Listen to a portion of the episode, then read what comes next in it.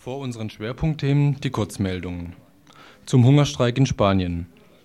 Nach wie vor sind 42 Gefangene aus PCER und Grapo im Hungerstreik für ihre Wiederzusammenlegung. Bis auf zwei wurden alle in das zentrale Knastkrankenhaus in Madrid verlegt.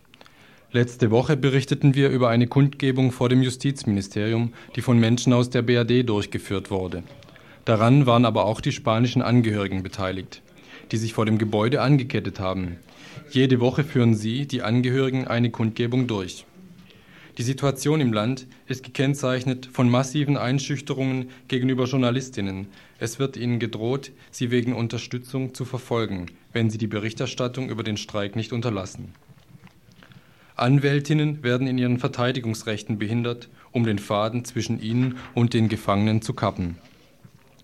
Um dagegen zu protestieren, haben einige Anwältinnen das Büro der Anwaltsvereinigung besetzt.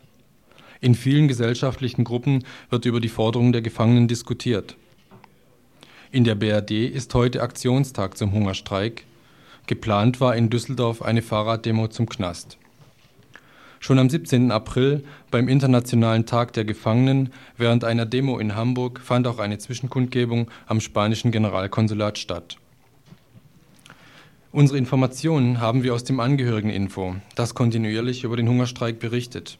Darin ist auch abgedruckt ein Zitat des spanischen Generalkonsuls in Zürich aus einem Kommuniqué, das er angesichts der sich häufenden Aktionen gegen spanische Einrichtungen in der Schweiz veröffentlichte. Zitat die einzige richtige Antwort auf solche staatszersetzenden Elemente, die sich auch in der Gefangenschaft nicht zähmen lassen, ist sie voneinander zu trennen.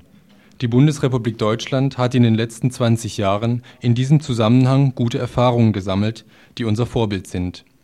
Die Isolationshaft, das heißt das einzelne Unterbringen der Gefangenen in speziellen Zellen, ist ein probates Mittel, um sie von ihrem zerstörerischen politischen Denken wegzubringen und die Organisation auf diese Weise empfindsam zu treffen der Vorwurf, diese Art von Haftbedingungen komme der Folter gleich, trifft nicht zu, auch wenn nicht bestritten werden kann, dass gesundheitliche Störungen mit der Zeit auftreten.